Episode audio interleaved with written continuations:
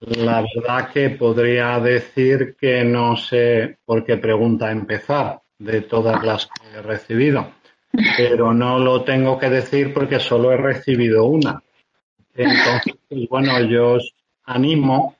eh, os animo a que, utilicemos estos aproximadamente 10 minutos de tiempo de, debate eh, para realizar una eh, discusión interesante. En, la, pregunta que tengo aquí y que voy a intentar trasladarte, eh, lo, cual no veo fácil, eh, parece que la, pregunta la formula la, doctora Caballero del Hospital Universitario de, La Paz y se refiere a que si hemos encontrado o si has encontrado, bien en, la, en tu práctica clínica o bien en la literatura, otros casos de reacción adversa a omalizumab similares al que acabas de, comentar en tu presentación. Eh, bueno, buscando eh, eh, las, Mm, la forma de hacer las pruebas de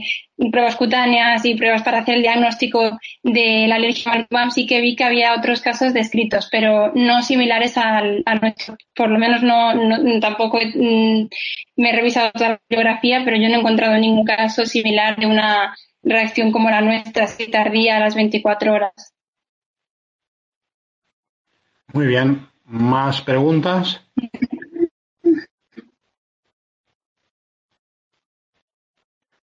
Quizá, quizá me, merecería la, la, pena, la pena eh, señalar, eh, redundando a lo que comentan los autores del editorial que has comentado, eh, lo, importante de disponer de, de, plataformas de ensayos clínicos en el, en el ámbito académico, en el cual pues sea posible eh, comparar, como ellos dicen, head-to-head eh, diferentes eh, monoclonales en términos de, la práctica clínica.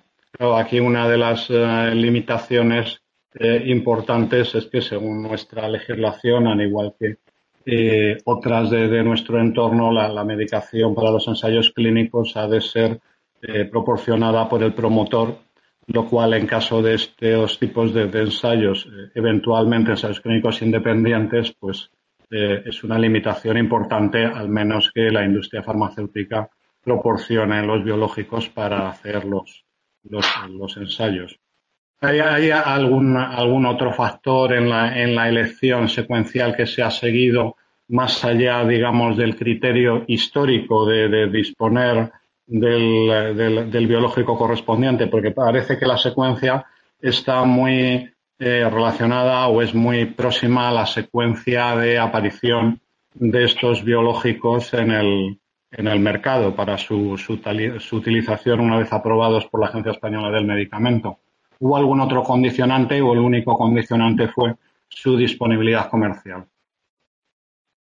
Bueno, la disponibilidad comercial fue un condicionante porque, como he dicho, era un, se trata de un asma eh, eosinofílica y alérgica, por lo que, y con los valores que tenía de, de, de eosinófilos, de feno, pues podría ponerse prácticamente cualquiera de, de ellos. Pero luego sí que al, al elegir el dupilumab, aunque también fue un poco en orden de aparición,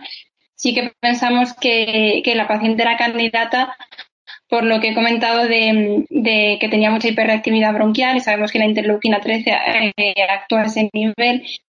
y que tenía eh, un feno persistentemente elevado, que también sabemos que el, que feno depende de la exposición bronquial a, la interleuquina 13, o sea que a lo mejor eh, por eso no estábamos terminando de, de encontrar la liana con los otros tratamientos. Tampoco sabemos si si la paciente posteriormente eh, también fracasará con el tratamiento con el dupilumab, pero a lo mejor